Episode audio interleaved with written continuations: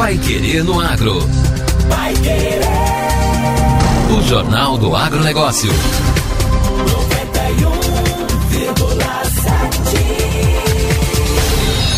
Apesar de o Paraná não ter um rebanho ovino expressivo, a cultura movimenta aproximadamente 96 milhões de reais por ano no estado, dinamizando a economia de várias regiões, particularmente de Cascavel e Guarapuava. Os dados são do Boletim Agropecuário do Deral da última semana. De acordo com o médico veterinário Tiago Di Marchi, responsável pela ovinocultura no Deral, a participação do segmento no valor bruto de produção estadual foi de aproximadamente 0,1%. O Paraná conta com um rebanho de 589 mil cabeças de ovinos. Em 2019, a ovinocultura no Paraná participou com 0,1% do VBP estadual, o valor bruto da produção. Pode até parecer pouco, mas significa que movimentou 96 milhões de reais durante o ano no estado e tem sua importância aí principalmente na dinamização da economia.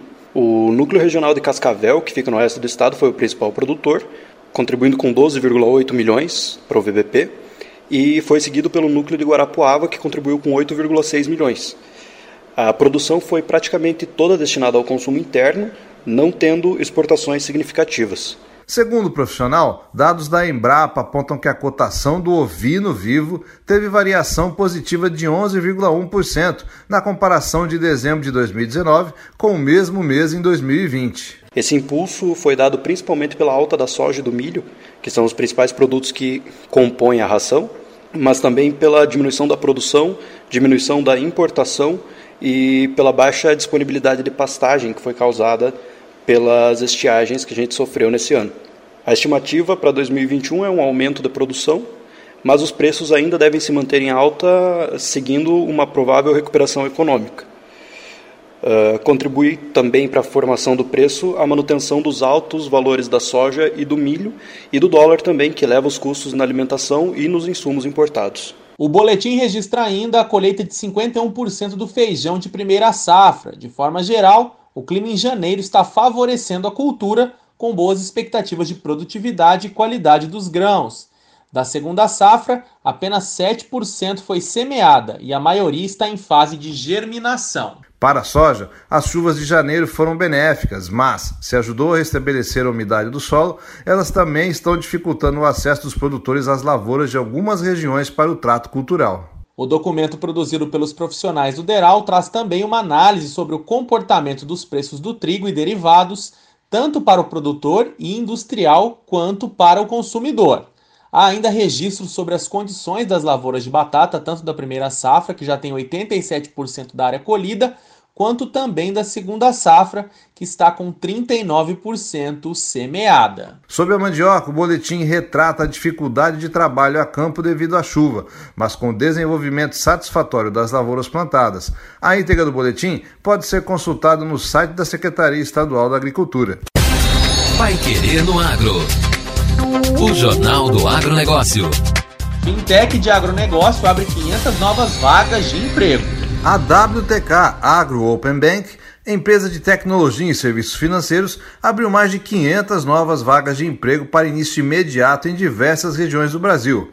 As oportunidades são para o time comercial externo da Fintech. As vagas contam com salário fixo, somando variável relacionado ao cumprimento de metas, há disponibilidade de emprego para três cargos: analista de negócios agro, developer e gerente de negócios. A fintech de agronegócio está em busca de pessoas alinhadas à sua cultura e que queiram transformar o setor de meios de pagamentos no Brasil. Na avaliação da WTK Agro, mesmo o Brasil enfrentando um cenário pandêmico, como todo mundo, já é possível vislumbrar o poder de recuperação da economia, liderado principalmente pelo setor do agronegócio que se encontra em crescimento. Por isso, está investindo em oportunidades de emprego em todo o país, visando crescimento e atendimento eficiente aos clientes.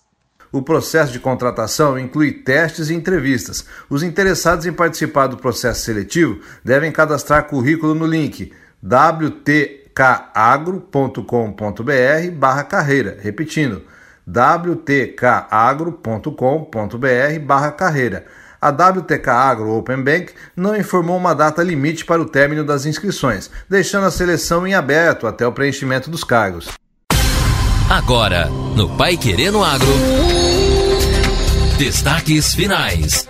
FAEP e AT lançam material com orientação sobre barragens. O sistema FAEP Senar Paraná e o Instituto Água e Terra lançaram um material informativo impresso para orientar os produtores rurais do Paraná em relação à segurança de barragens.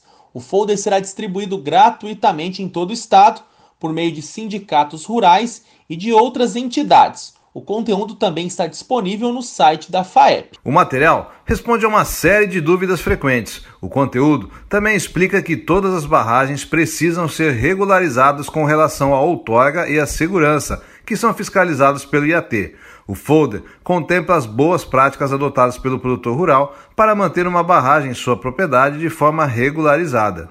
Além disso, o material traz a compilação da legislação e regulamentação que regem o tema, como a Lei Federal 12.334-10, que cria o Sistema Nacional de Informações sobre Segurança das Barragens, a Resolução CNRH 12, que estabelece critérios para a classificação das barragens, e a Portaria Águas Paraná 046-18, que versa sobre qualificação dos responsáveis técnicos e sobre o plano de inspeções nas ações estaduais.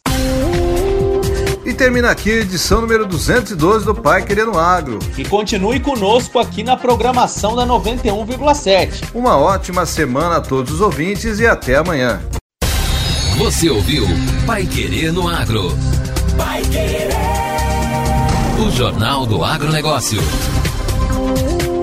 Contato com o Pai Querer no Agro pelo WhatsApp 999941110 ou por e-mail agro@paiquerer.com.br.